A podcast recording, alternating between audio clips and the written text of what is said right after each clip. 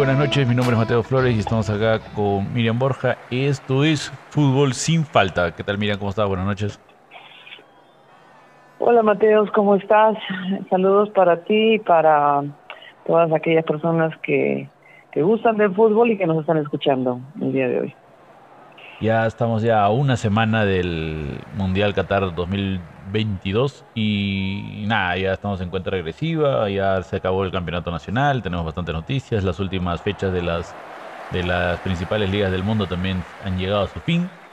Y este de todo eso hay que hablar porque también hay que hablar del mundial, ¿no? Que ya se han juntado ya las, las elecciones, ya tenían ya toda la, la, lista de los 26 jugadores ya están ya oficiales y hasta Messi ya llegó a Qatar ya para entrenar, así es que ya todo ya van calentando motores para que estos siete días sea concentración y bueno empezar el día domingo, ¿verdad?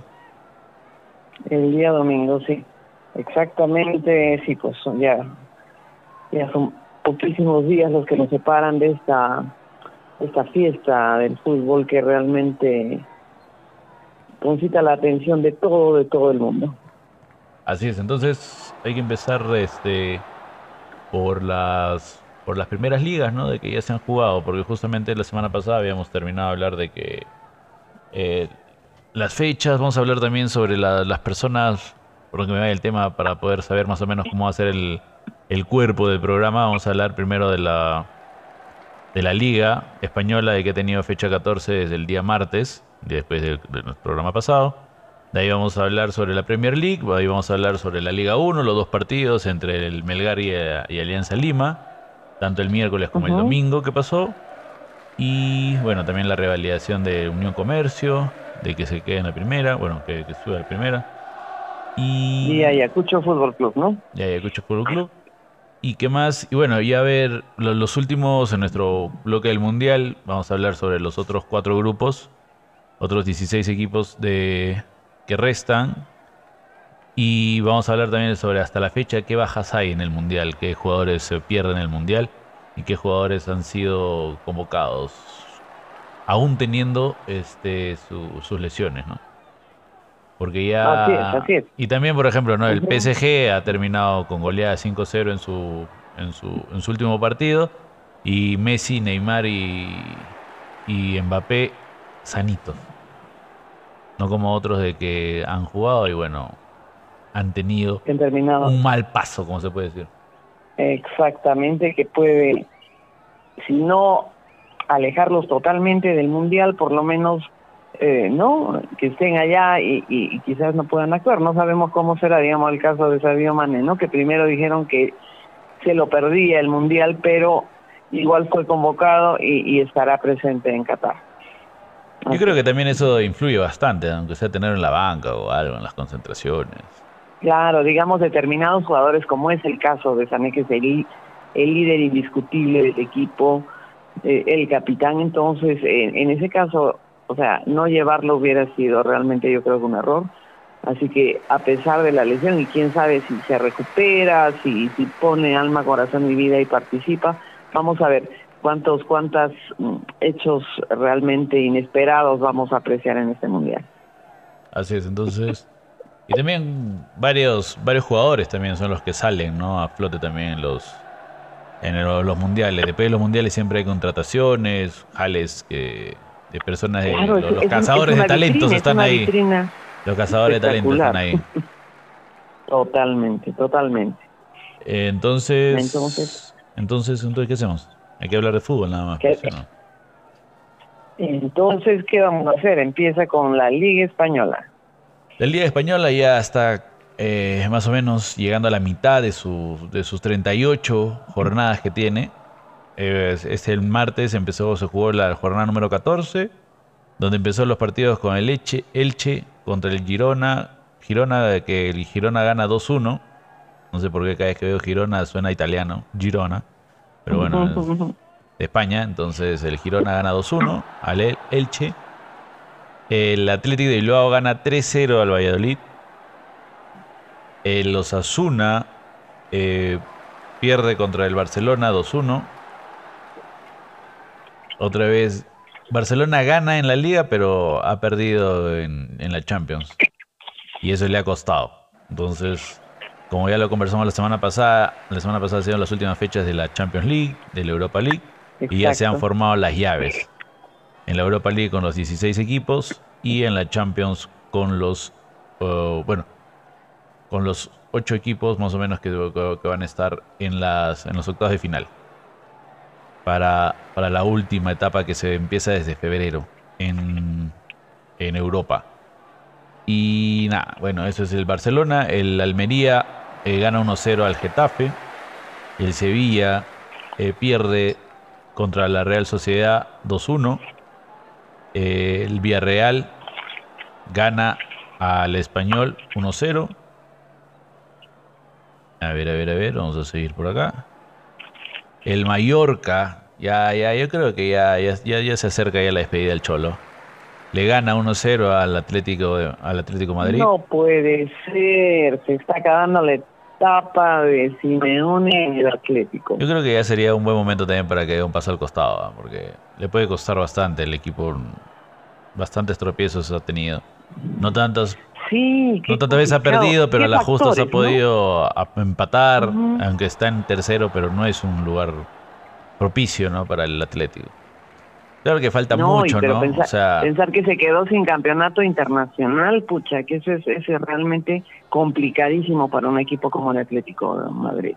Claro. Este, el Rayo Vallecano empata ceros con el Celta de Vigo. Y eh, bueno, el Valencia gana 3-0 al Betis. Y el Real Madrid gana 2-1 al Cádiz. Entonces con esa jornada, este, ya cierra también el campeonato, pone un pare, bueno no cierra, ¿no? Pone un pare por la, FIFA hasta el 31 de diciembre que se retoma la liga, la primera división de España. Para toda la gente que nos escucha, hablamos de la liga, es la primera división de España. Que también ya como otros equipos también llevan llegando a su al pare, ¿no? de por la el por la Copa del Mundo.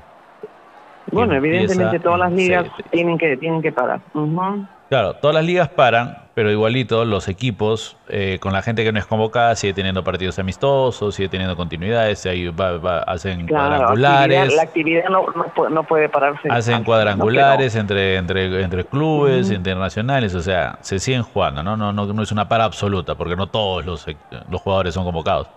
Solamente que se le da prioridad, que se las competencias oficiales se paran y obviamente que empiezan a salir los amistosos. Eh, bueno, de ahí continuamos con lo que fue la Premier League. La Premier League este, en la primera división de Inglaterra. Este, en su jornada número 16, también de 38. Eh, bastantes sorpresas, bastantes yo también ya, justamente lo que estábamos comentando el fin de semana era de que también el Manchester City también se le pasa la racha, lo emotivo, lo, lo sabroso que tenía. Que, sí, lo embalado que estaba, ¿verdad? Y con equipos de que tampoco no son así de primera, o sea, justamente bastantes equipos de la baja, o sea, que están en la parte baja de la tabla, están dando sorpresas y obviamente que les dan este, pelea y sorpresas a estos equipos de primera de que al parecer salen confiados. El, Manchester City, justamente estaba yo chequeando el partido y pierde contra el Bradford. Un partido demasiado emocionante, ¿ah? porque el Manchester City ha sido la. le ha quitado el invicto de, ganar, no sé desde, desde qué fecha, ha estado ganando en casa. No ha perdido ni un partido en casa. Y este, el, el, sábado han jugado ellos en, como locales y han perdido contra el Bedford en un partido emocionante porque empieza ganando el Bedford a los 16 minutos. Iván Toney mete el gol. Y hasta el terminar del primer tiempo, este, ha estado perdiendo. Y acabando a los 45 más 1, Foden mete el 1-1. Después de todo eso, todo el segundo tiempo han intentado, han intentado, no han podido, no han podido. Ha habido bastantes sorpresas del, del, del Bradford llegando. Y a los. porque dieron 10 minutos porque hubo también un accidente. Este, uno de los jugadores fue, fue cortado, bueno, por un, choque, ¿no? Le cortaron, está, le, le, engramparon la cabeza. Y este. y nada, a los 90. a los 90 más 8, o sea, de los 98, de los 10 que dieron, el Brentford mete un golazo.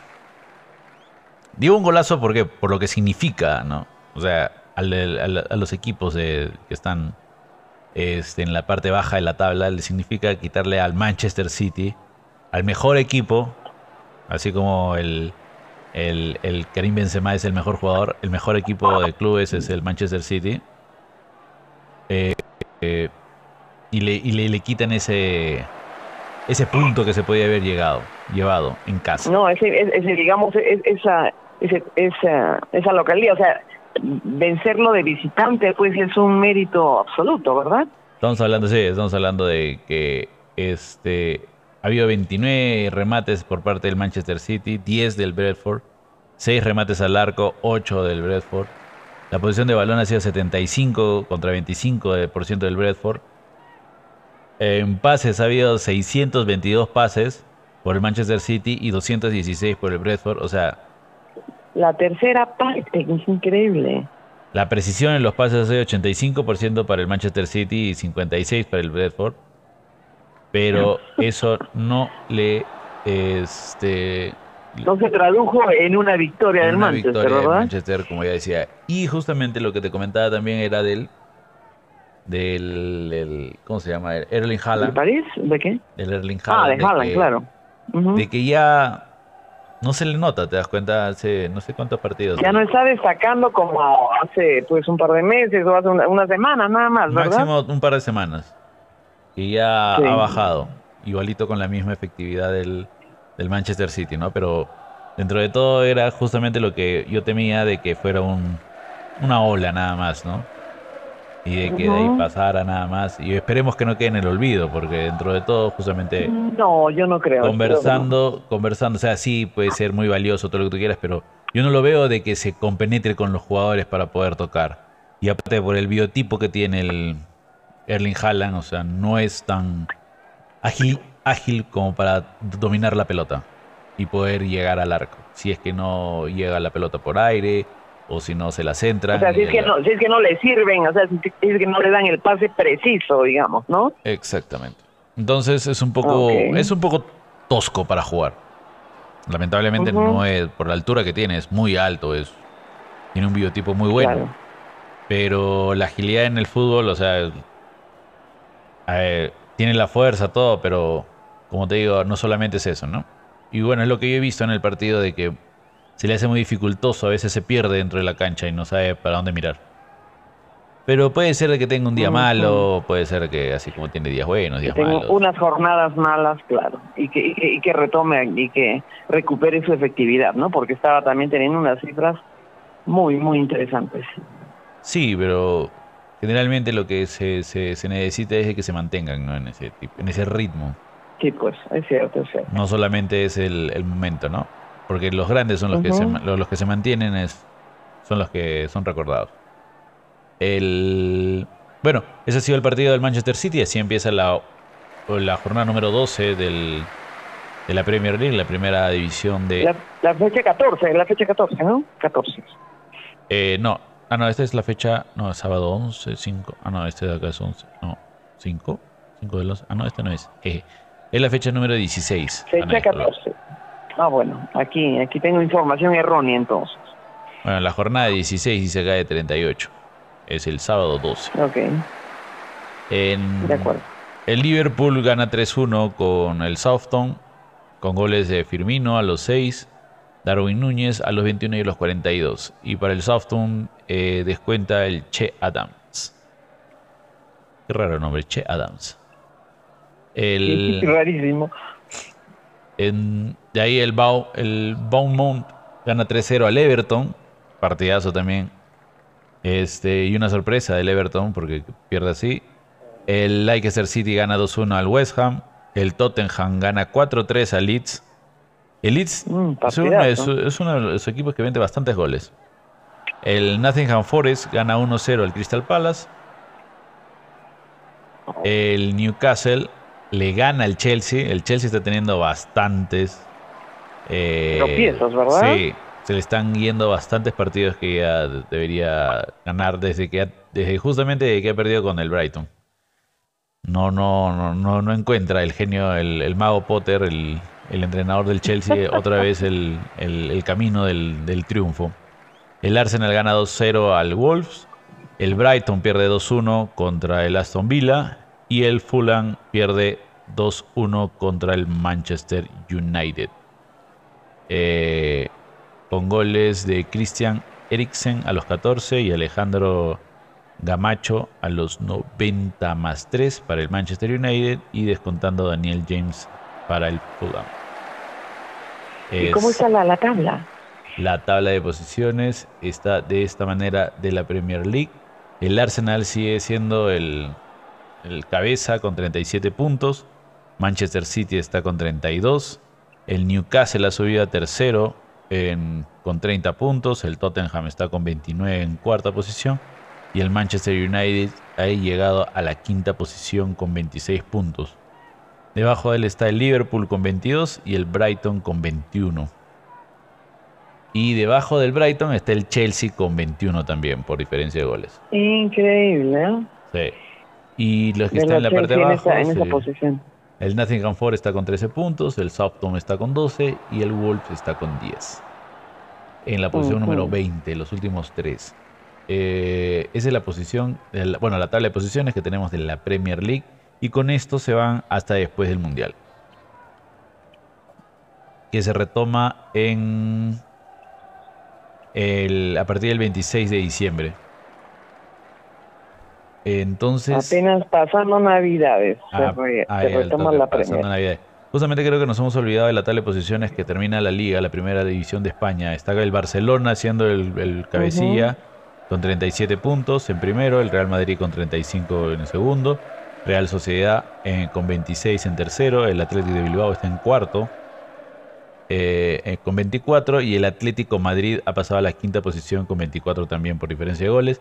El Betis también está con 24 en sexta. El, en séptima posición está los Osuna con 23. El octavo el Rayo Vallecano con 22.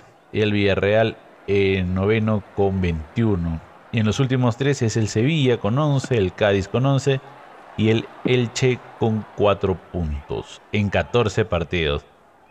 es mucha la, diferencia. Es, mucha la diferencia para mí, me parece.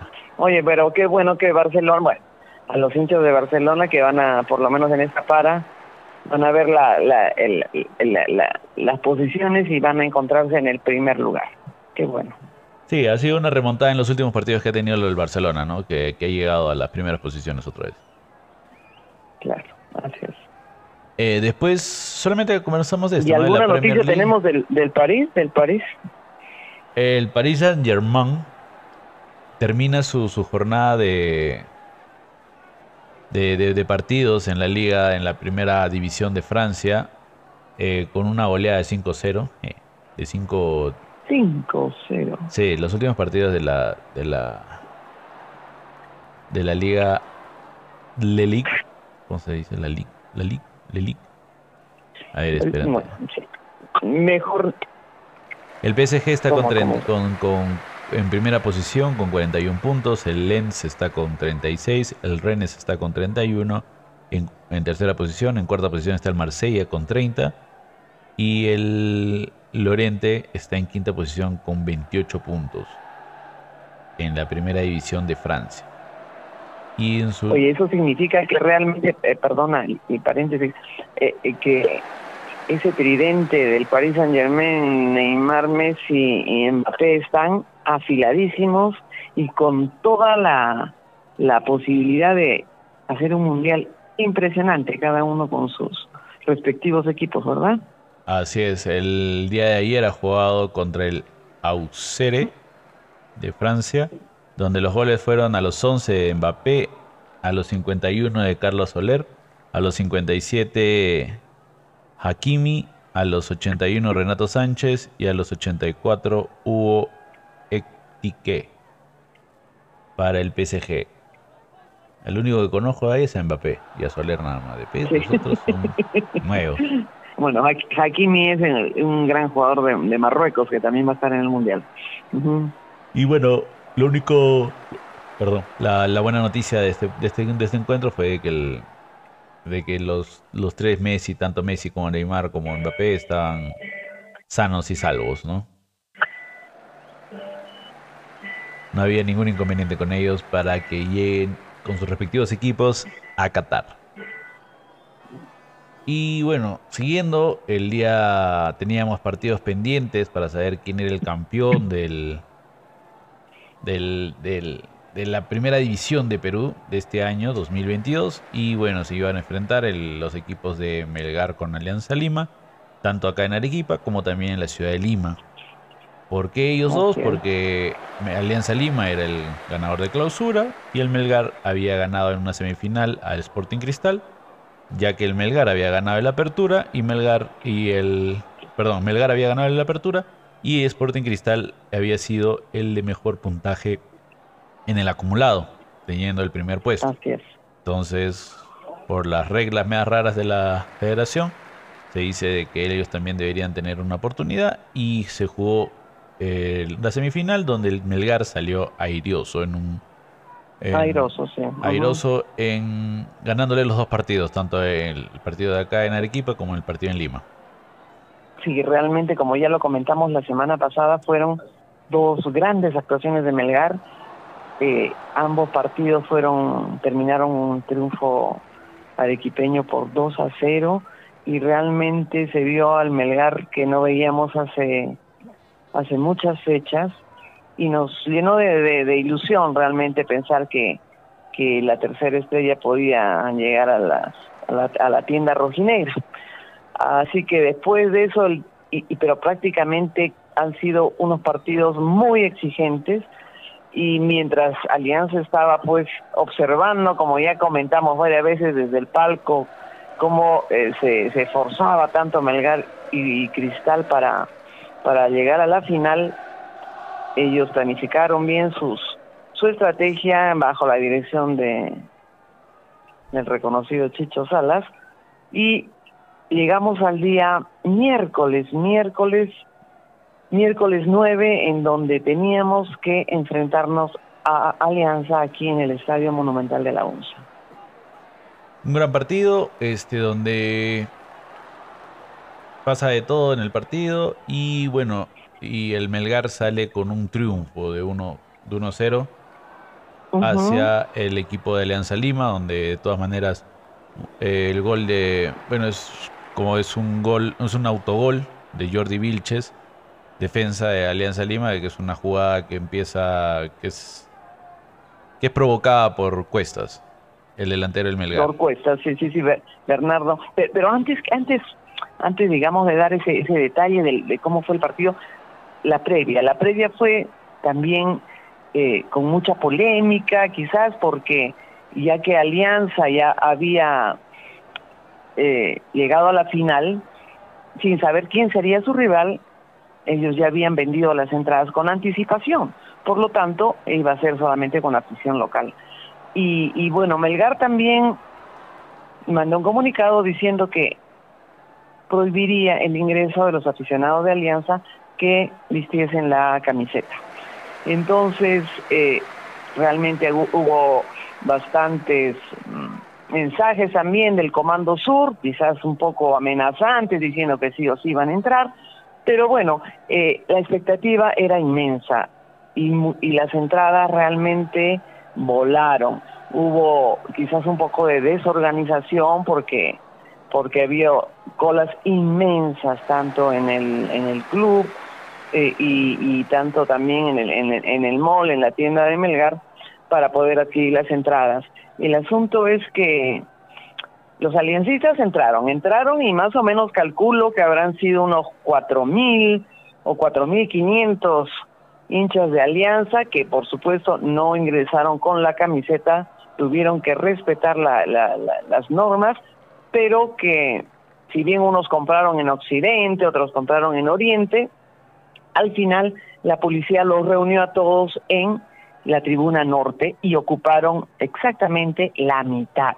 La mitad de la tribuna norte era absolutamente de hinchas de Alianza. Y realmente eh, el estadio estaba reventando.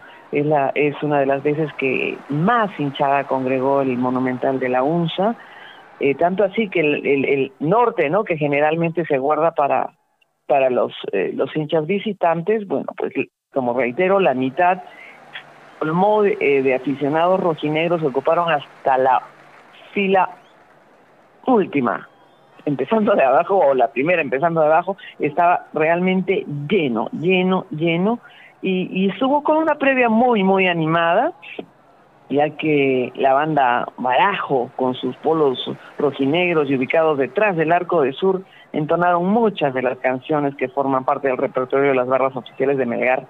Eh, todo el público acompañó estas melodías con, con pasión, con alegría, con mucho optimismo. Eh, pero realmente el momento culminante fue cuando se entonó el himno, el himno de Arequipa que, que fue para el recuerdo, o sea, fue emocionante, emocionante el momento ese y, y después ya que ingresó eh, los equipos, ingresó la plantilla completa de jugadores de Melgar, todos, todos los jugadores, inclusive aquellos los que no fueron considerados ni en la lista de suplentes y a los que se sumaron también los hijos e hijas de los jugadores, ¿no?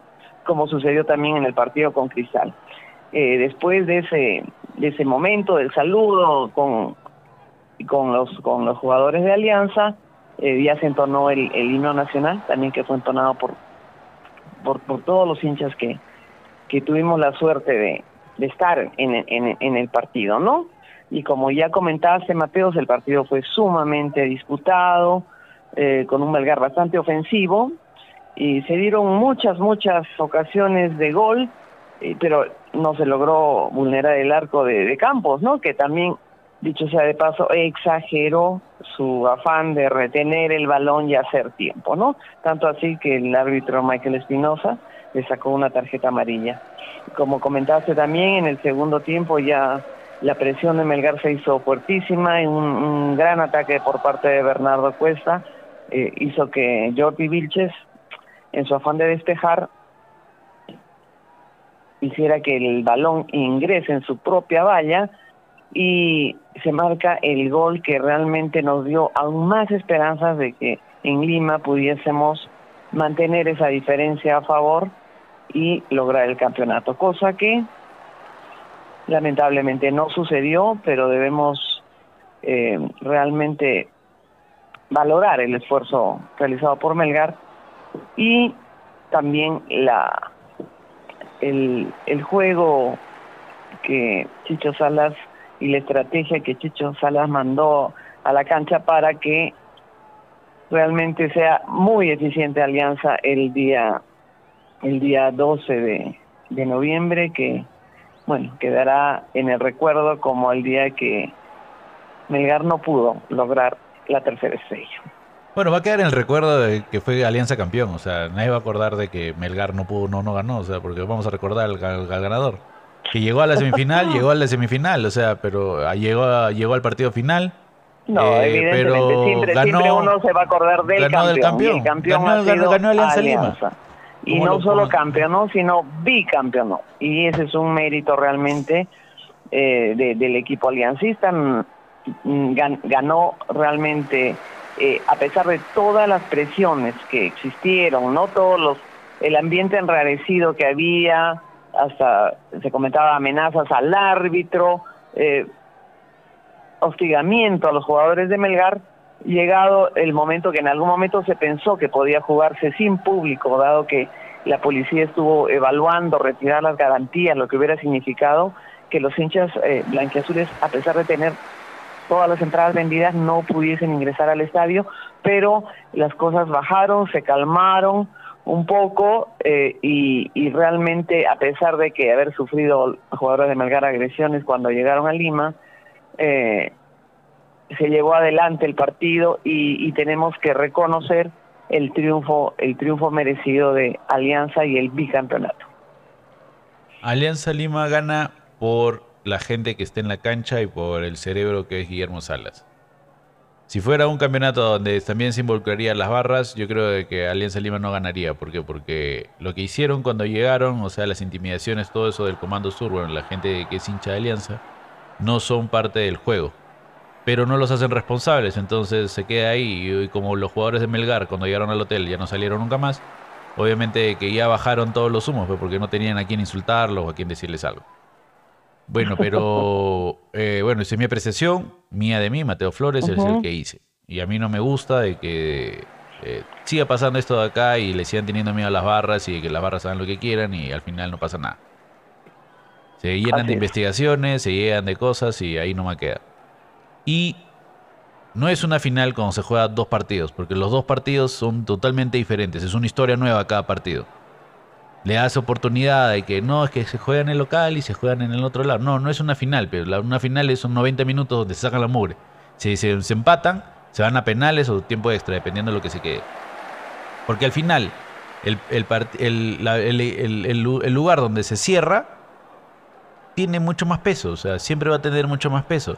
Y con esta vaina de que todos son aliancistas y que la barra del Melgar no lo dejan ingresar porque así son, los, son las reglas de allá, pero acá sí vienen y hacen su chongo y nosotros decimos sí, está bien, pasen nomás.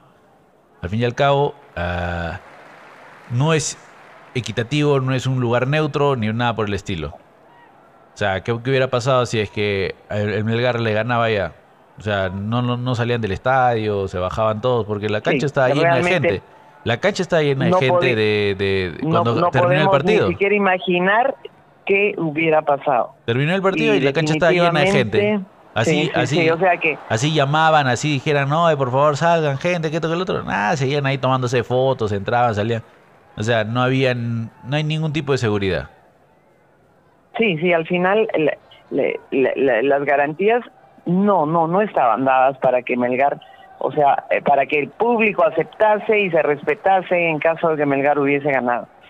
Y bueno, nunca sabremos qué hubiera pasado porque es un supuesto, lo real es que Alianza ganó, lo ganó 2-0 eh, con, lo necesario. El segundo exactamente con lo necesario, con lo justo, con lo estrictamente justo y el segundo gol fue un nuevamente un autogol esta vez de de Alex Benemocier. Pero igual, o sea, la bandera planteó mal el partido porque saca a Ramos y a... La Ballén, perdón, la, La Ballén saca a Ramos y al...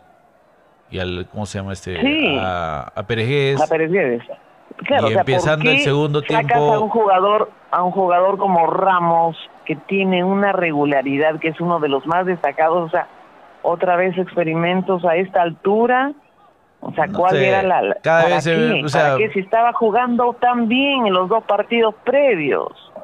O sea, que puede haber el recambio en el segundo tiempo, que entra Chimbó en vez de Pérez Guedes, eso se da generalmente. Pero realmente tenemos que reconocer, y yo particularmente, que nunca he sido una, una, una persona que consideraba que Pérez Guedes tenía un, gran, un nivel como para estar en el equipo, en los últimos partidos mejoró, mejoró, mejoró bastante, y, y, Ramos, pues a él no se le puede sacar nunca. Pero entraron a los 11 minutos del segundo tiempo, pero ya no era lo mismo. Ya no era lo mismo y además ese gol de Alianza en el la última jugada del primer tiempo, o sea, cambió todo, porque si no hubiese no hubiese entrado esa pelota, o sea, te aseguro que el planteamiento de, Alianza hubiera sido otro, el planteamiento de Melgar hubiera sido otro, ya ingresábamos al segundo tiempo y el tiempo, y realmente, valga la redundancia, el tiempo iba a ser el mejor aliado de Melgar y el peor enemigo de Alianza. Pero tuvieron la fortuna de que terminando el primer tiempo ya nos empataron la llave. Y el segundo tiempo ya entraron con mucha más confianza, eh, la, la, hinchada evidentemente empujando a su equipo y bueno, y como comentábamos Mateos, ¿no? ¿Qué no habrá escuchado Carlos Cáceres de parte del Comando Sur? Imagínate, ¿qué no habrá escuchado? Eh, la presión ha sido, ha sido, ha sido inmensa, pero bueno, eh, no podemos negar el, el, el, el, cambio de cara que le dio y que ya lo comentamos Chicho Salas Alianza Lima y que de un modo u otro pues ha llevado a, al bicampeonato a, Alianza. Y él, y bueno, para mí, o sea, el, el gol ya se veía en tres jugadas, dos jugadas anteriores al gol, era una, un gol que era anulado por posición adelantada. Después había una, una patada, creo, de Barcos que estaba enfrente del largo que tampoco no le da. y después era una falta innecesaria de Bordacar que le hace al, al atacante sabiendo de que el lazo está delante de él, le hacen la falta, le sacan la amarilla y generan ese, ese, tiro, ese tiro libre terminando el primer tiempo y era, era parte del Jordi Vilches mete, la cabeza y bueno, hace el, hace el, tanto para Alianza Lima donde empatan la, la llave y se van después al, medio tiempo. Después, eh, como tú dijiste, en los 57 entra Martín Pérez entra Alejandro Ramos, pero ya Alejandro Ramos hizo todo lo que siempre hace y llegaba hasta, corría, llegaba y metía los centros que han podido llegar, que, eran tapados por, claro, por, que el primer tiempo no los tuvimos, ¿verdad? ¿Por qué, ¿Por qué meter al lazo? Nadie sabe, bueno.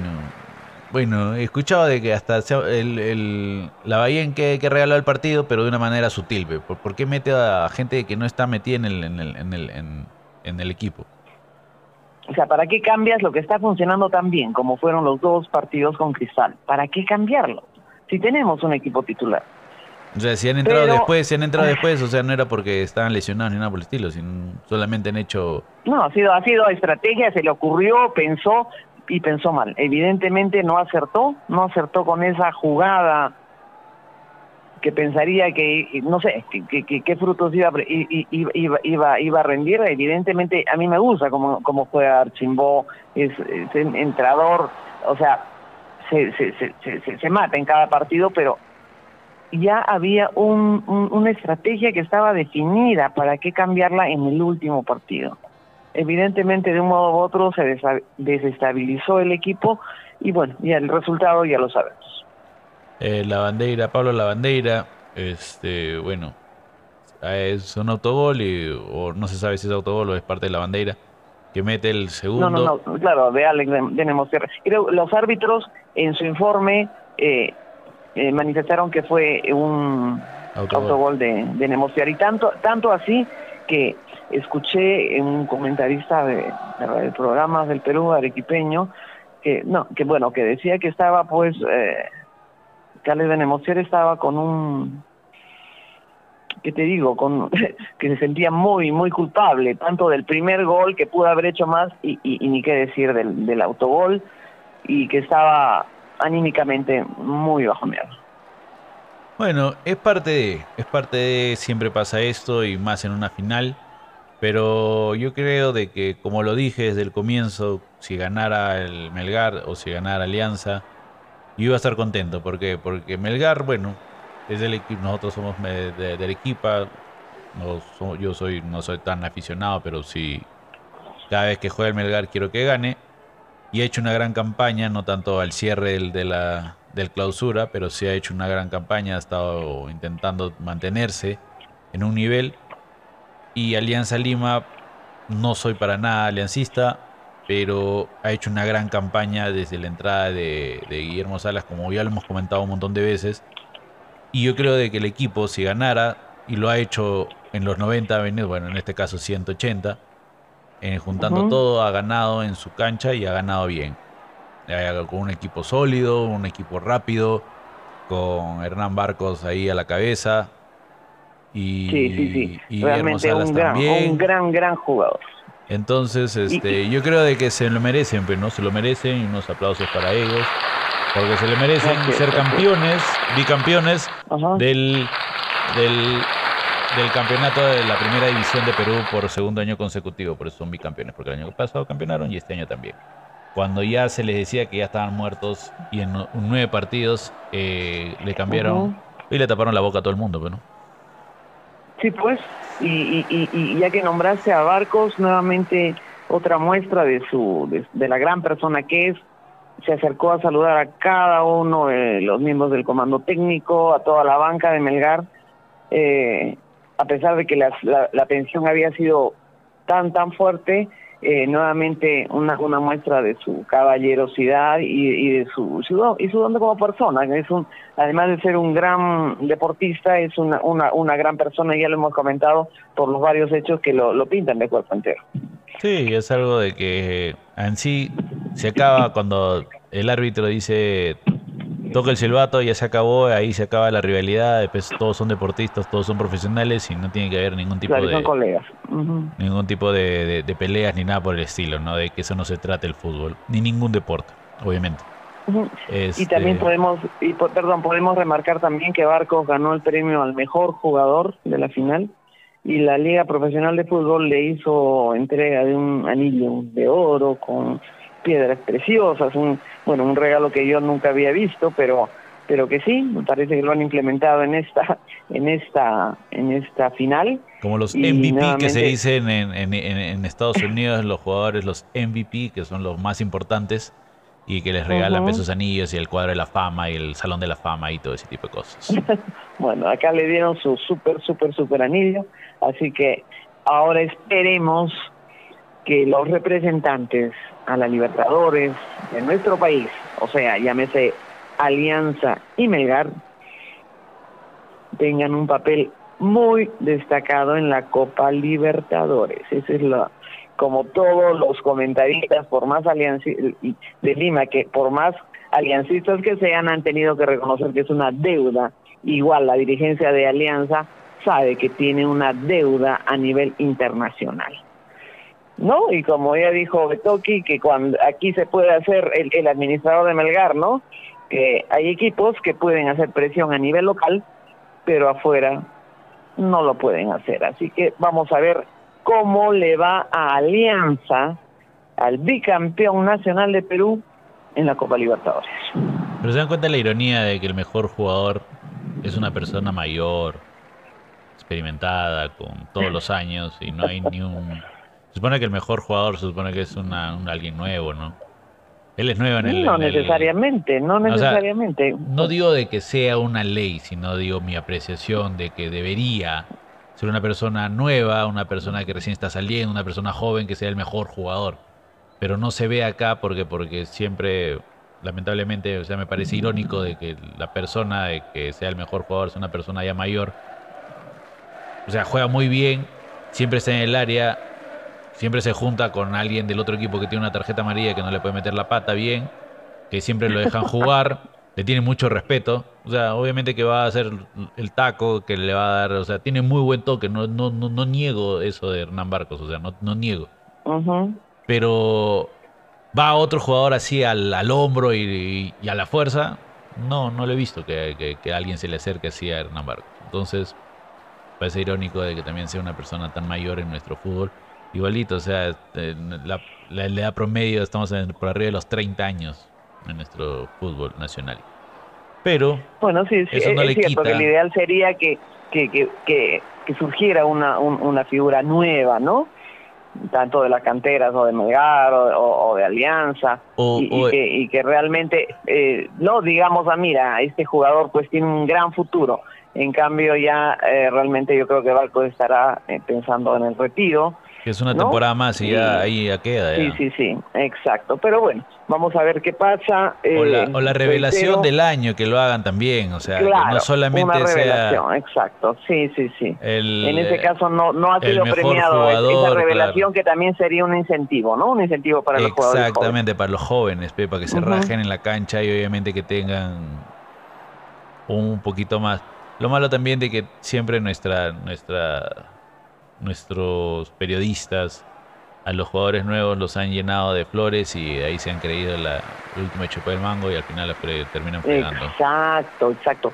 Los jugadores jóvenes que son que son eh, ensalzados así de una manera, pues, ¿no? Eh, muy, muy, muy, muy, muy fuerte, o sea, que son alabados ya. Eh, lamentablemente, si no tienen una una guía, una guía psicológica, una guía, ¿no? De eh, realmente pueden desviarse, pueden, pueden pensar que ya lo lograron todo y, lamentablemente hemos visto cuántos cuántas figuras prometedores de nuestro fútbol que terminan pues jugando en segunda división. Exacto, exacto, que son muy talentosos, que fueron muy talentosos, que tuvieron todas las posibilidades para triunfar a nivel nacional e internacional. Eh, no, no, porque les faltaba realmente una guía, una pauta que les que los mantenga con pie a tierra. Y bueno, lamentablemente eso siempre ha sucedido y esperemos de que también la parte de los medios, ¿eh? ¿no? La parte de los medios es de que influye bastante dentro del, del... Sí, definitivamente.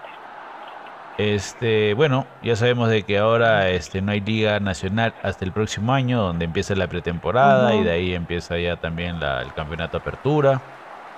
Antes había una copa antes, ¿no? Era una copa linga, creo que se llamaba, un campeonato rápido que había, pero a cada año nuestra ha, habido, federación, ha habido copa de verano, ha habido, ha habido mucho. Nuestra federación cambia cada rato. Este, sí, sí, sí, y justamente he estado escuchando de que hay nuevos términos y condiciones sobre la federación, donde a través de un comunicado se manifestó en contra del documento, la, Asociación Deportiva de Fútbol Profesional se manifestó en contra del documento de declaración de conformidad y compromiso de la, que la Federación Peruana de Fútbol envió a todos los clubes profesionales para que lo firmen condicionando su participación para el próximo torneo. Este, mm. hay un documento donde justamente están hablando de eso, no estoy muy enterado, voy a empaparme más del tema, son documentos y cosas legales de que se está la Asociación Peruana de Fútbol le está pidiendo de que firmen una conformidad donde ellos este, van a participar y aparte este, como que la federación va a tener eh, poder sobre las eh, la toma de decisiones de los clubes, una cosa así he escuchado. Acá comentan, ¿no? La asociación explica que la federación está incumpliendo la ley debido a que no está permitido que los clubes tengan la libertad de ejercer su derecho de contratar libremente, de no solo a sus derechos de televisión, sino también aquellos derechos y de que es propietarios, ¿no? Además, la, la asociación acusa que el documento enviado pide que los equipos reconozcan los estatutos de la Federación Peruana de Fútbol, siendo esto una facultad de la Asamblea de Bases. Eh, Asimismo, la federación les prohíbe a los clubes acudir a tribunales de justicia, lo cual va en contra de lo establecido en la Constitución Política del Estado y tiene como consecuencia no solo acciones civiles, sino también de índole penal, señala la asociación. Por último, la asociación... Uy, o sea que el ambiente está completamente movido. Revela que la Federación Peruana ofrece montos de dinero de diferentes conceptos solo si todos los clubes profesionales firman el documento, si no se niega el pago que queda cancelado. Este, está teniendo bastante, bastante movimiento lo que este es último documento de que se llama Declaración de Conformidad y Compromiso de la Federación Peruana de Fútbol que ha enviado a todos los clubes que tienen creo hasta mañana para poder firmar y este donde hay bastante controversia sobre lo que están pidiendo. Entonces, este, nos vamos a empapar un poco más del tema. Esto es algo que ha pasado el domingo. Yo me he enterado el domingo, el día de ayer, entonces... Eh, pero es un problema que está pasando dentro del, de la Federación contra y la Liga 1, ¿no? Que es la primera división. Y, creo que mucho tiene que ver el tema de los derechos de televisión, ¿no? Que es lo que mueve el dinero. Ahí está el dinero. Ahí está, ah, ahí, ahí, ahí está el, el del asunto y lamentablemente esperemos que esto, que lleguen a un acuerdo, que, que se llegue a, un término medio, un término justo, porque según lo, lo, lo, que has comentado, Mateo, la cosa está bastante complicada y si y, y, puede derivar en, ¿no? en problemas serios para el desarrollo del campeonato el próximo año. Sí, porque justamente eso es lo que estaban diciendo, de que obviamente que van a hacer su campeonato con la gente que firme y los que no firmen no, no van a participar en el campeonato. Entonces, ¿dónde los deja? Es una, es una presión y eso que digan que no, que no pueden acudir a, instancias judiciales es, es, como lo dicen, o sea, atenta contra los, los, derechos que, que imparte la, la Constitución, ¿verdad? Así es. Eh, esperemos, vamos a tener más noticias más adelante, no solamente va a ser el Mundial, sino también lo que es... No, no, no, ese tema es, es importantísimo para, para, para que también nuestros oyentes puedan, puedan eh, estar, enterados, ¿no? De, que al final es, es, la Liga Peruana y tenemos que, que, saber qué está pasando y qué intereses se mueven alrededor de ella. Este... Ahorita estoy, me, estoy chequeando de que el argentino Martín Pérez Guedes ya tiene todo arreglado para convertirse en el nuevo jugador de universitario y solo le falta la mm. firma para que sea oficial. Así es que hablando de Pérez también se retira del Melgar al parecer para la se retira, sí, y vaya, y, y, también hablando de, de, los jugadores de Melgar que no han renovado hasta ahora, eh, ni Quevedo, ni Kevin Quevedo, ni Johnny Vidales, ni Lito Sánchez han renovado y, y aparentemente no creo que lo hagan ya. Sí, bueno, ya se va acercando también ya bastante, va a haber los pases a los nuevos equipos. Vamos a ver, hay bastantes jugadores que ya han renovado con el Melgar y vamos a ver qué sucede. Sí, sí, sí, es lo bueno. Yo creo que la columna vertebral del equipo está está ya asegurada o que tienen contrato ya hasta el 23, hasta el 23 o en algún caso hasta el 24 y ha habido renovaciones importantes, así que bueno. Pero yo creo que también es importante que llegue gente nueva, ¿no? Aparte de que el Melgar en los últimos partidos también ha estado este, fogueando a la gente joven, ha estado teniendo bastantes jugadores jóvenes que han respondido muy bien y yo creo de que, deberían pasarlos al primer grupo y tener una contratación más o menos que dé un aporte o dependiendo de la visión que tenga el entrenador, ¿no? Así es, así es. Dentro de todo, a pesar de, que Matías Lazo no estaba, ¿no? O sea, en los planes de nadie, de, la, de los aficionados, pensando que iba a ser titular, creo que tuvo un partido, ¿sí? ¿Cómo lo viste tú? Sí, sí. Matías Lazo, el partido con Alianza. Respondió, pero como que le queda, o sea, era mucha presión, te das cuenta, o sea, para hacer... Mucha presión y, evidentemente Ramos pues tiene otro otro tipo de juego. Es mucho más centrado, mucho más frío. y no, y, va, y es fuerte, es fuerte para el choque, o sea, él va al choque. muy duro, muy duro, muy duro. Y yo lamento que no lo hayan llamado a la selección, de verdad, lamento muchísimo. Lazo todavía no está, o sea, no, no, no, era para ese partido. Sí, porque sí, puedo entender a, Chingó en vez de, en vez de Pérez pero lo que nunca voy a entender es por qué puso a Lazo teniendo a Ramos apto para jugar. pero bueno, ya está. Algún momento, algún momento conversaremos con el profe y le preguntaremos a ver por qué, qué hizo. De verdad que sí, de verdad que sí le vamos a intentar. Pero bueno, yo solamente para cerrar, Mateo, tú sabes que en mi corazón rojinegro me, me, pide decir que realmente estoy súper orgullosa del equipo, hemos tenido un año lleno de alegrías, emociones inmensas y satisfacciones con, con la participación de Melgar en la Sudamericana. Y realmente eh, ha sido un año ha sido un año muy muy importante para Melgar. Y también uh, el ha sido lindo ver a, la fortaleza de las barras, ¿no? Tanto León del Sur como Infierno Rocinero y Occidente Dominó que cada domingo o cada vez que Melgar le tocaba jugar eh, en la UNSA y muchos también que han acompañado cuando había partidos fuera, eh, han, dado su aliento los 90 minutos del juego. Realmente, eh, para mí, acompañar al equipo en el estadio todo este año ha sido realmente inolvidable. Va a ser un año inolvidable para mí.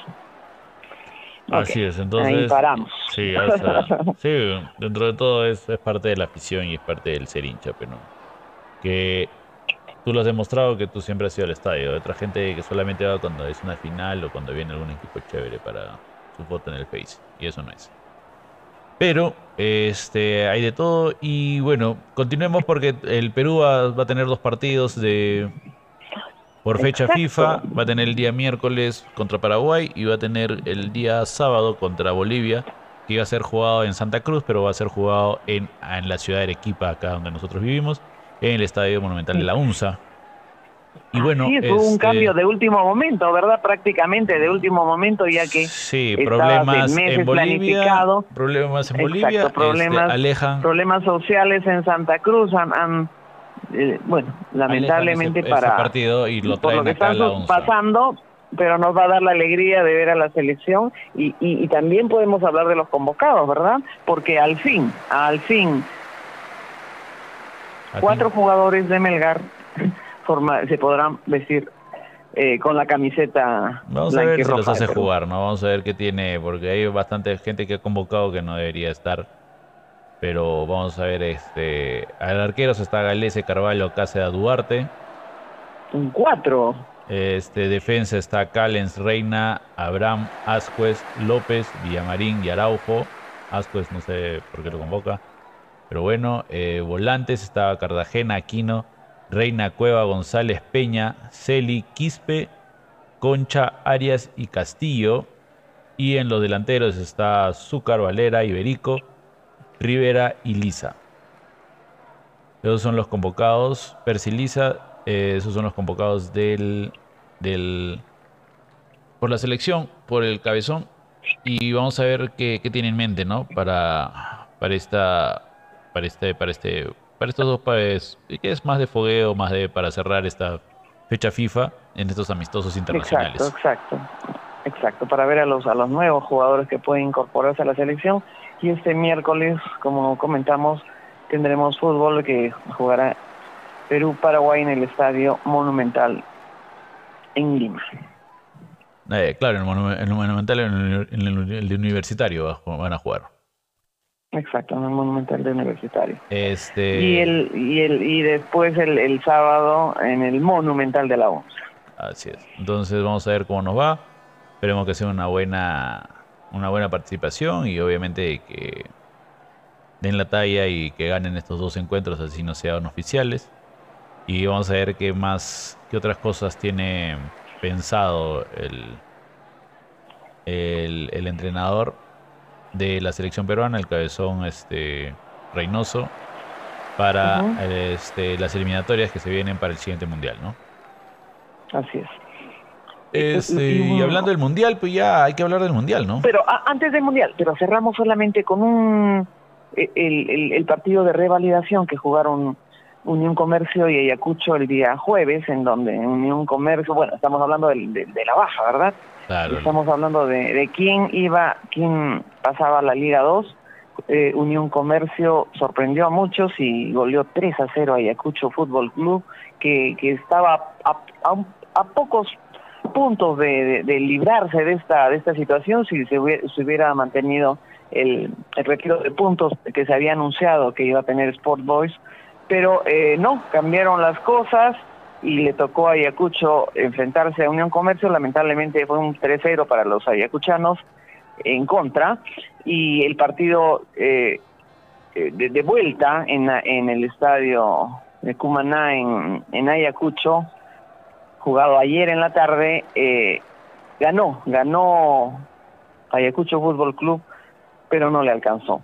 El 3-0 de, eh, de que ganó Unión Comercio en Tarapoto fue lapidario y lamentablemente Ayacucho bajó después de 13 años de estar en la liga profesional. Eh, se va a la Liga 2 y bueno, a mí me dio un poco de pena porque hay jugadores que han sido melgarianos como Minzunquina que campeonó en el 2015, Ardiles que también eh, jugó en Melgar, pero lamentablemente... Eh, pero así es el fútbol, ¿qué podemos eh, hacer? Perdió la categoría. Sí, sí, sí, aunque, aunque, dicen que el, aunque dicen que el, que el presidente va, se va a ir hasta el TAS porque hay muchas irregularidades, vamos a ver en qué queda, pero de primera intención, ese ya es Unión un, Comercio es un partido que se juega fuera de la cancha. en la cancha Exacto. han perdido y ahí queda. Así es. Y Unión Comercio es el nuevo inquilino del fútbol profesional para el 2023. Un aplauso también para ellos. Y Muy bien. Ya, cerramos el, el, el de la, de la liga de acá. el, ámbito nacional, el ámbito nacional. Sí, porque lo más importante es el mundial, de ahora en adelante. Sí, sí, Y con una nostalgia terrible. ¿Qué nostalgia? ¿Por qué? ¿Dónde no estar? ¿Por qué? Porque... Ya, ahorita ya solamente hay que pensar en el Mundial y que vamos a disfrutar. O sea, vamos a estar en nostalgia y nostalgia. El, el, programa es fuera nostalgia. Que, que, el Melgar perdió, nostalgia. De que no tenemos el Mundial, nostalgia. Mejor hay que pensar en la alegría. No, no seas malo, no seas malo. Hay que pensar en la alegría de que el Mundial, o sea, no estaremos, pero pucha, si tienen la oportunidad de viajar, yo, yo iría al Mundial así no esté Perú y estaría en los partidos porque, porque es un Mundial. No, evidentemente. Es una alegría. Ver a los mejores jugadores y mejores equipos del mundo es es algo pues que jamás que jamás te olvidarías de, ir a un mundial y cualquier persona a, pesar de que tu país no no no esté presente igual es un es un espectáculo es una alegría no vas a ir a decir ay pobrecito no, no no está mi equipo no está bien entonces oye ya está bien. que yo voy. Voy, a, voy, a, voy, a, voy a voltear, ya no voy a volver a repetir esa palabra. Hay que ver el vaso medio lleno, medio lleno hay que verlo. Perfecto, perfecto. Vamos, eh, la semana pasada eh, dimos información sobre los grupos, ¿no? Tanto el grupo A, B, C, exacto, los cuatro grupos y ahora eh, para, para algunas personas que de repente no, no tienen claro qué, qué equipos conforman cada grupo, les vamos a dar esa información, quién es su entrenador, quién es su capitán, para que con más información disfrutes más del Mundial que estamos a seis días de iniciar. Así es. Empecemos con el grupo E donde está España, Costa Rica, Alemania y Japón, ¿verdad? Perfecto, sí. El, grupo el grupo E, eh, cuya cabeza del grupo es España, que tiene como entrenador a Luis Enrique Martínez García y cuyo capitán será Sergio Busquets. Eh, en, eh, España está clasificado por la FIFA en, como en el séptimo lugar. Esto en base a una calificación que hizo en octubre de este año. Eh, el, jugador que ha metido más goles con la selección española es David Villa, con 59 tantos, y quien ha jugado más partidos con la camiseta de España es Sergio Ramos, con 180 partidos. ¿Qué nos hablas de las participaciones? Cuéntanos. Eh, España ha tenido 15 participaciones en los mundiales antes de esta de acá. Esta sería su número 16 es conocida como La Roja y el jugador ahorita este, que está dando la hora es Rodri Hernández, que está en el Manchester City. Y gana, y bueno, está en unos 70 millones de dólares. Su mejor participación es haber sido campeón en el 2010. Esa es la selección de España. Otro integrante del grupo A es, perdón, del grupo E es Alemania, cuyo entrenador es Hansi Flick y que lleva como capitán a Manuel Neuer. Eh, está clasificado con el número 11 en la clasificación FIFA. El jugador que más goles ha anotado con la camiseta alemana es Miroslav Klose con 71 goles y el jugador que más partidos ha, jugado con la selección alemana es Lothar Matthaus con 150 partidos. ¿Qué nos dices de la clasificación? Antes de este mundial ya ha tenido 19 participaciones y ha sido campeón en el 54, 74, 90 y en el 2014, la selección teutona como lo se conoce. Y bueno, este ya, ya sabemos de que es un gran, bueno, dentro de bastantes selecciones es uno de los grandes favoritos para este mundial también, ya que se viene con bastantes jugadores de primer nivel. Es. Eh, otro integrante del grupo es Japón, cuyo entrenador es Hajime Morisayu, que lleva como capitán a Maya Yoshida y que tiene en su jugador Kunishige Kamamoto, quien más goles metió en la, en la, con la sede de la de la selección japonesa, 80 goles, y el, el, el, el, jugador que más partidos ha jugado con la selección japonesa es Yasuhito Endo, con 152 partidos. Es, este, en el ranking mundial está en el puesto número 23, tiene 6 participaciones en los mundiales antes que esta y su mejor resultado es haber llegado a octavos de final en el 2002, 2010 y el 2018. El jugador ahorita que está dando la hora es Daichi Kamada, que está en el Frankfurt y está por 22 millones de euros. Mm, interesante. Y el último integrante del grupo es Costa Rica, eh, cuyo entrenador es Luis Fernando Suárez, que tiene como capitán a Brian Ruiz y está clasificado en el número 31 en la clasificación FIFA. El jugador que más goles ha metido con la selección costarricense es Rolando Fonseca con 46 goles y quien más partidos ha jugado es Celso Borges con 151 partidos su participación antes de este mundial es estar en cinco mundiales antes y eh, su mejor resultado es llegar a cuartos de final en el 2014 para los ticos como son conocidos al equipo de Costa Rica. Y su bueno el jugador que es desde que él hace un par de mundiales da la hora es Keylor Navas donde está en el Paris Saint Germain y cuesta 8 millones de euros. Claro recordemos que Costa Rica llegó al Mundial al ganar el repechaje. Así es. ¿Verdad? Así es, así que ellos lo lograron.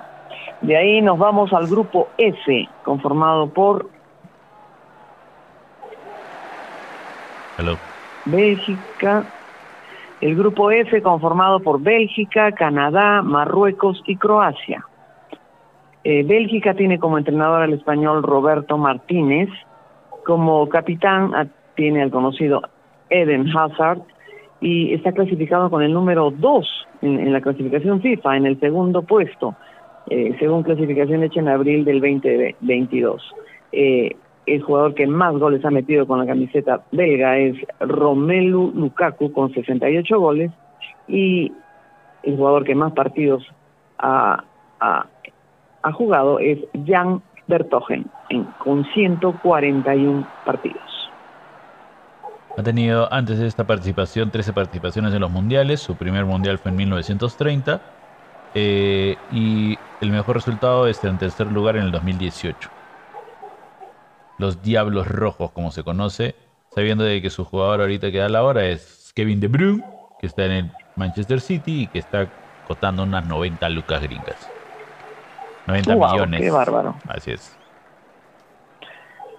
El, el, otro equipo del grupo F es Canadá, cuyo entrenador es John Herdman, su capitán Atiba Hutchinson, y que el jugador con más eh, goles es Cy Laring con 25 y más partidos jugados el capitán Atiba Hutchinson con 97 partidos.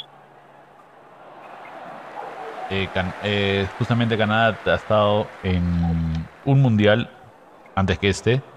Su, primer mundial es en 1986. Y bueno, su mejor resultado es no haber pasado de primera fase. Así son conocidos al equipo canadiense en su segunda participación en los mundiales.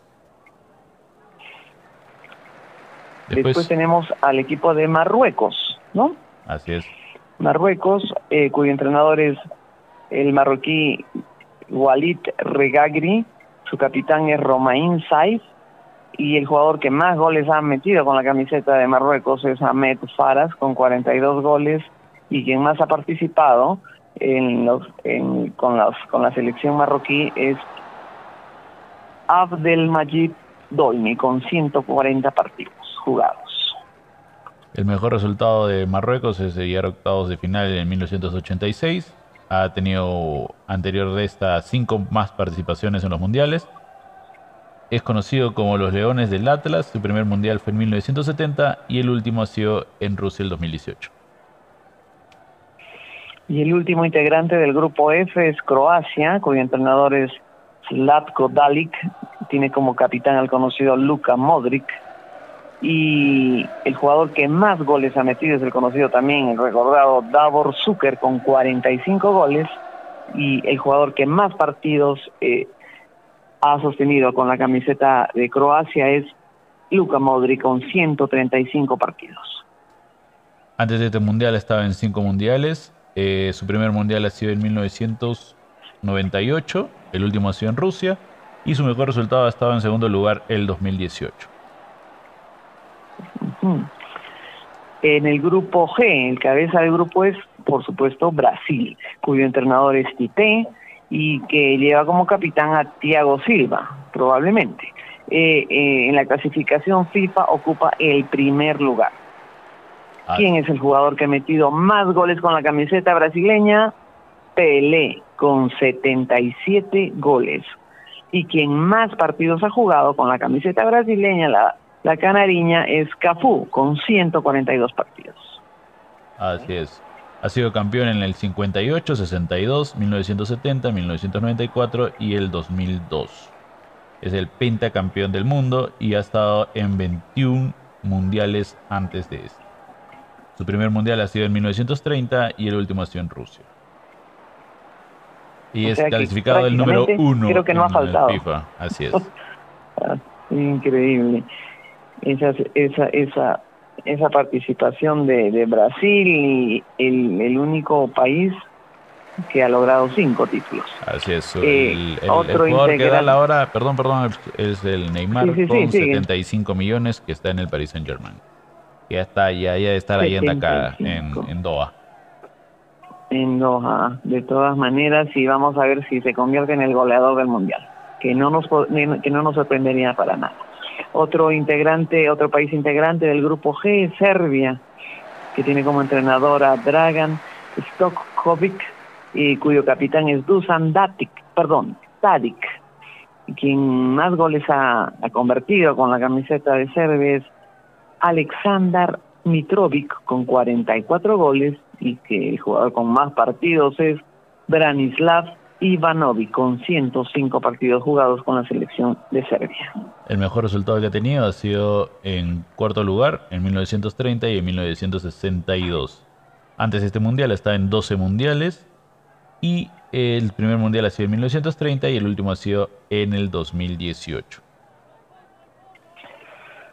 Otro integrante del grupo G es Suiza, cuyo entrenador es Murat Yakin, su capitán Granit Xhaka y el jugador que más goles ha convertido es Alexander Frey.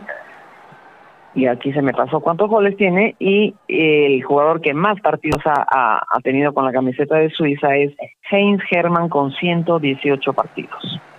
El mejor resultado del equipo suizo es eh, llegar a cuartos de final en el 34, en el 38 y en el 54. Ha estado antes de este mundial en 11 mundiales. Su primer mundial, como ya lo comenté, es en 1934 y su último mundial es en Rusia de 2018. Y como último integrante del grupo G tenemos a Camerún, cuyo entrenador es Rigobert Song, su capitán Vincent Abubakar.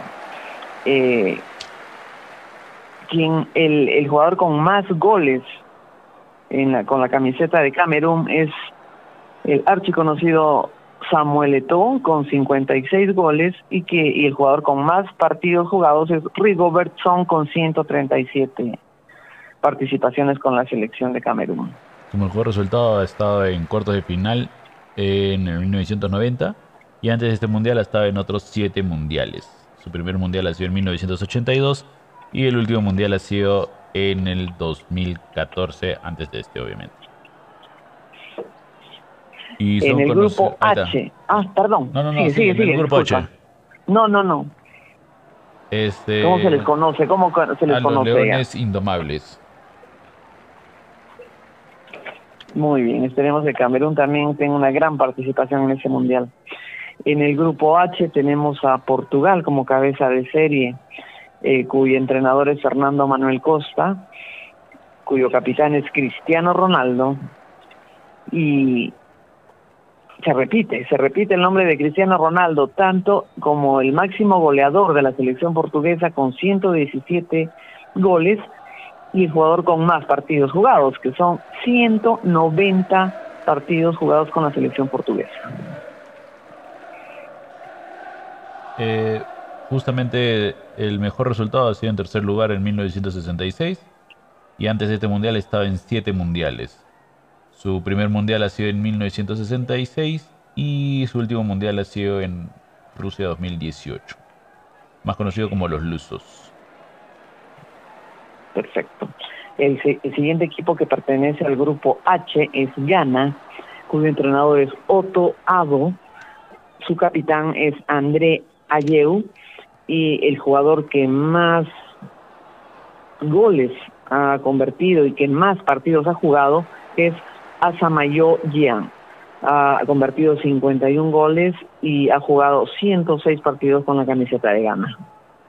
El mejor resultado ha sido llegar a cuartos de final en 1910. En el 2010, perdón, 1910, ya me, fui muy, atrás. Antes de este mundial estaba en otros tres mundiales, en el 2006, 2010 y 2014.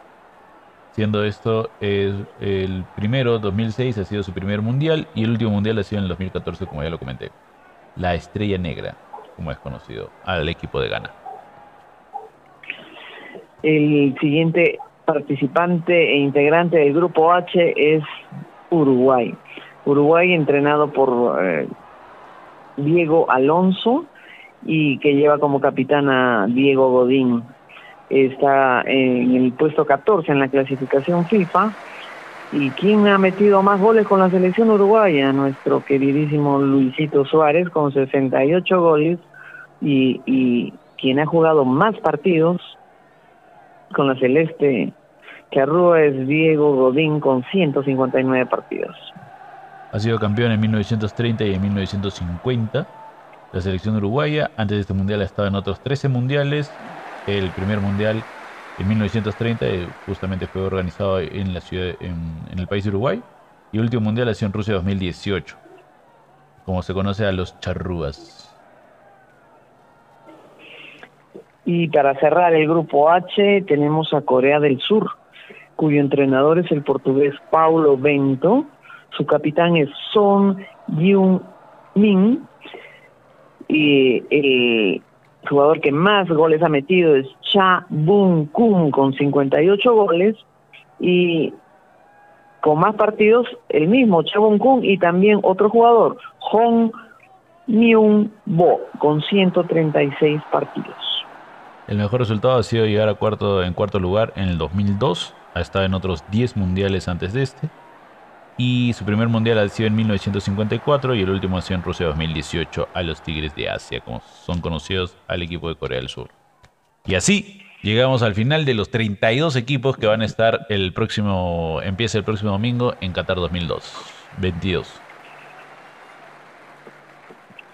Sí, realmente ya han volado los meses, los días, son solamente seis días los que nos separan de esa de, esa, de ese partido eh, que eh, dará inicio al, Campeonato Mundial entre Qatar y Ecuador.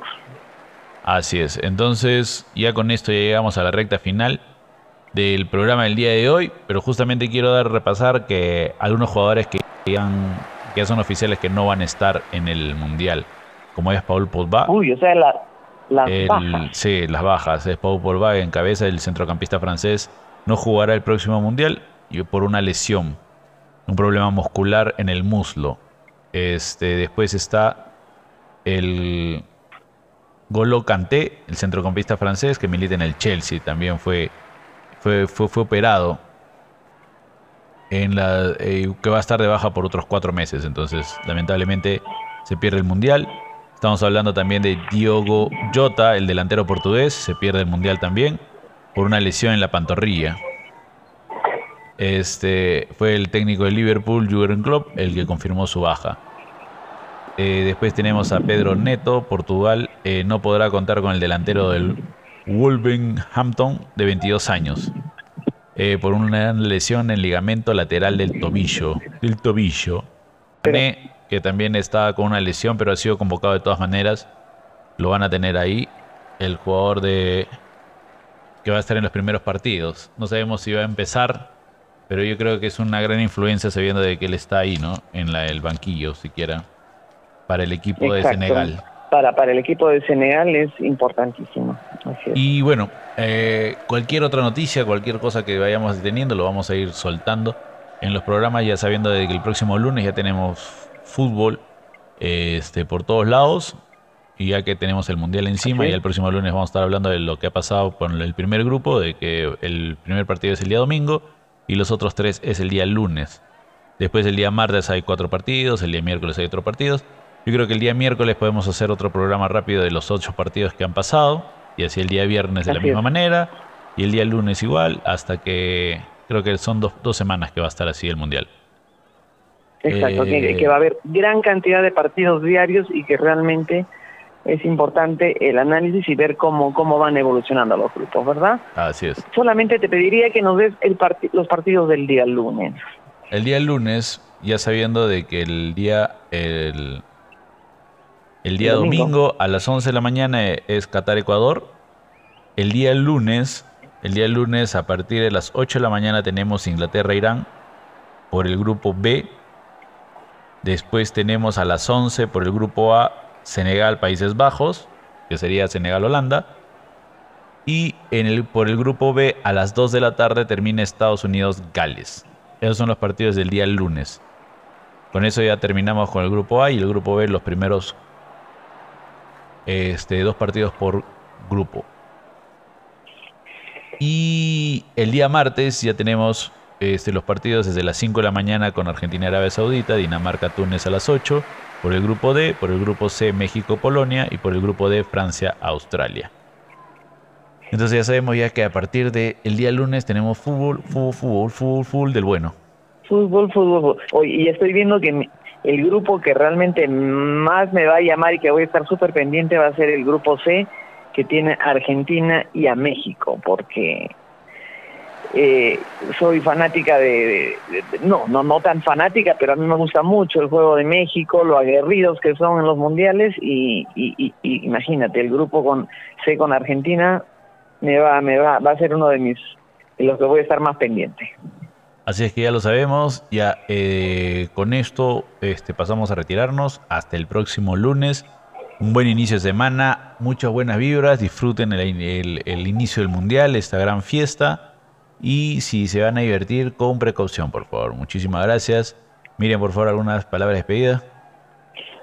Eh, sí, eh, agradecer la, bueno, la, oportunidad de hablar de fútbol y como ya comentaste, entramos en, en esta etapa en que el mundo se vuelve una pelota, una pelota de fútbol. Esperamos que los equipos sudamericanos hagan un gran papel y, bueno, estamos eh, llevándoles la información mm, acerca del Mundial a partir del próximo lunes. Un saludo para todas las personas que nos escuchan y igual, las mejores vidas para ustedes. Esto fue Fútbol Sin Falta, nos vemos el próximo lunes. Chao, chao.